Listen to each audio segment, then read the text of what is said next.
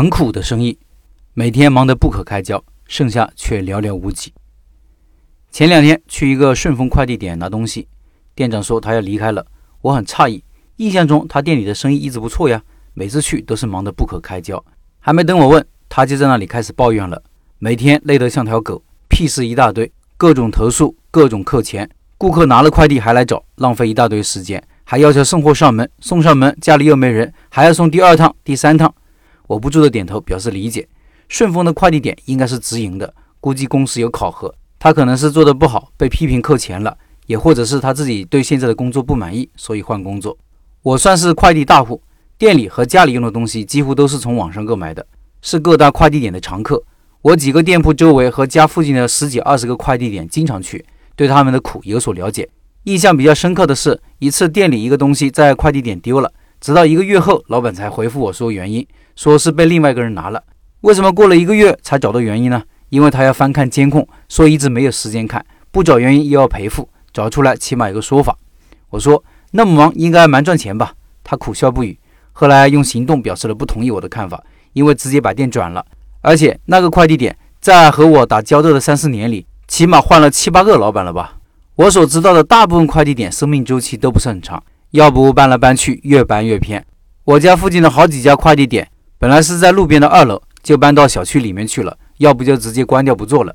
当然也有做得好的，我知道有两家，一家是在一个大型小区里面，一个是在大学里面，都做了蛮多年，快递都是堆积如山，老板也管理有序。这两家有个共同点，都是封闭式的，房租便宜，空间场地特别大，附近竞争也不多，快递都集中到他们那里去了。做快递要好好算账，算账也不会很难。因为收入来源其实比较清楚，一个是收快递，一个是寄快递，一个是奖励和补贴。最后这一块貌似很少了，多个快递店老板都提过，早期的奖励和补贴多，现在几乎没有了。如果不会算，去个快递点打打工就清楚了。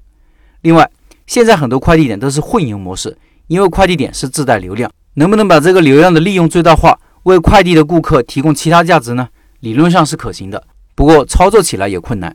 前两天社群里就有老板在问。快递点和便利店搭配的模式不知道可不可行？我给他提供了我附近两家快递加便利店模式失败的案例，同时也分享了和快递店老板的交流的经验。就是如果想通过快递店人流给便利店引流是不太现实的，转化率很低。拿快递的人没几个会在便利店买东西，而开便利店的各项成本增加不少。如果自己场地大，不增加成本的情况下可以试一试，但是不要抱太大希望。在我的建议下面。另外一位有三家菜鸟驿站的老板说的更加具体，我分享他的原话供各位参考。他说，本人开有三家菜鸟驿站，研究过不下一百家菜鸟驿站，菜鸟驿站加便利店的模式转化率不太走得通，转化率比较低。这种模式更适合原本就是便利店开菜鸟驿站，增加点收入。但是也见过成功的例子，就是一家开在写字楼里的菜鸟驿站，老板就是利用菜鸟驿站引流，带动便利店的消费。也是因为这座写字楼情况比较特殊，禁止快递送上楼，所以顾客必须得到菜鸟驿站取包裹。便利店主打的就是一些适合上班族吃的小零食和日用品，还有烟。每天进店四百多人，接近三分之一的人会消费，女人就会购买一些小零食，男人买烟。一个月单单卖烟的钱就够交房租了。社区的菜鸟驿站更适合菜鸟驿站的组合式驿站加团购的模式，因为小区里买快递的主力人群是年轻女性，喜欢线上购物。买性价比高的东西，团购简直是完美的切合了这一需求。而且团购的最难一点就是拉新，对于自带流量的菜鸟驿站简直是天作之合。很多菜鸟驿站的团购都是做的挺不错的，普通点的驿站团购月盈利几千块，有些优秀的驿站团购能做到月盈利几万。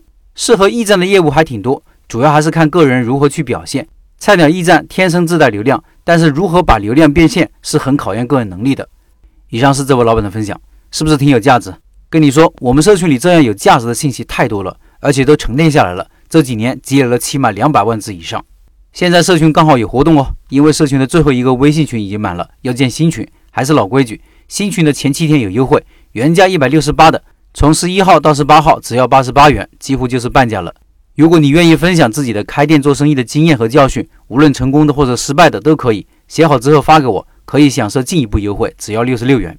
听音频的老板可以到开店笔记的公众号，点击公众号下方的加入社群了解详情。